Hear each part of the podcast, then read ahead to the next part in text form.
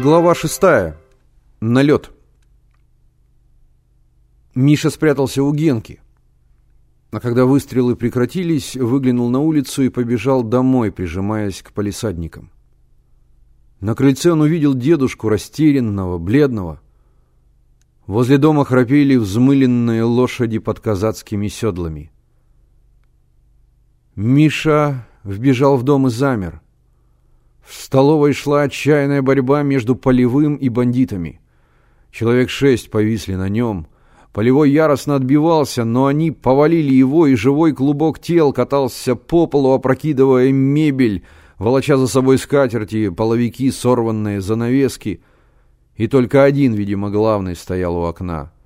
Он был неподвижен, только взгляд его неотрывно следил за полевым.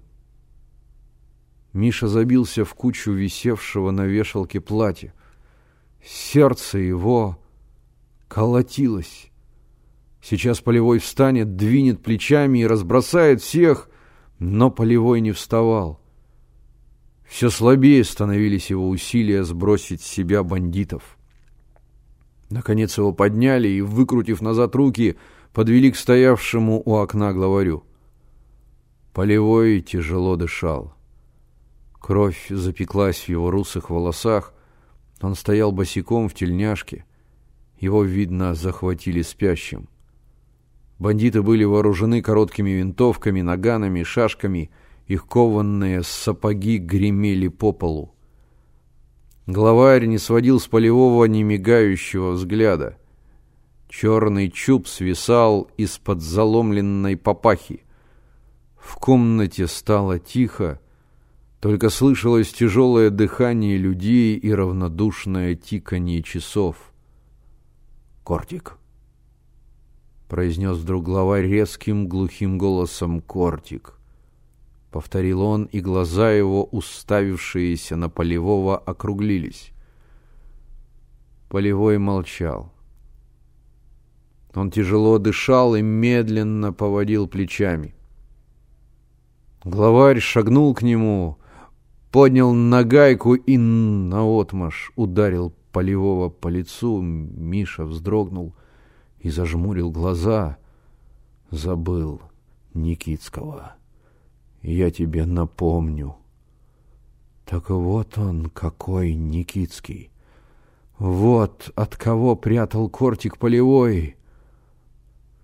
Слушай, полевой, неожиданно спокойно сказал Никитский.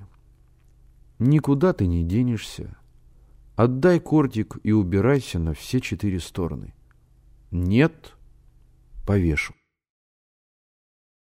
Полевой молчал. Хорошо, сказал Никитский.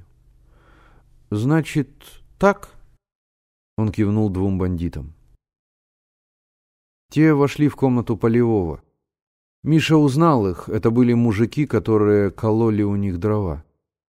Они все переворачивали, бросали на пол, прикладами разбили дверцу шкафа, ножами протыкали подушки, выгребали золу из печей, отрывали плинтуса. Сейчас они пойдут в Мишину комнату. Преодолев оцепенение, Миша выбрался из своего убежища и проскользнул в зал — в темноте, на потертом плюше дивана под валиком, Миша нащупал холодную сталь кортика. Он вытащил его и, спрятав рукав, крепко зажав в кулаке рукоятку кортика. Обыск продолжался. Полевой стоял, наклонившись вперед, с выкрученными назад руками. Вдруг на улице раздался конский топот. На крыльце послышались чьи-то быстрые шаги. В дом вошел еще один бандит подошел к Никитскому и что-то тихо сказал ему. Никитский секунду молчал, потом нагайка взметнулась на коней, Полевого потащили к синям, и вот когда Полевой переступал порог, Миша нащупал его руку и разжал кулак. Рукоятка коснулась ладони Полевого — он притянул кортик к себе и вдруг взмахнул рукой и ударил переднего конвоира в шею. Миша бросился под ноги второму, тот упал на Мишу, а Полевой прыгнул из синей в темноту ночи.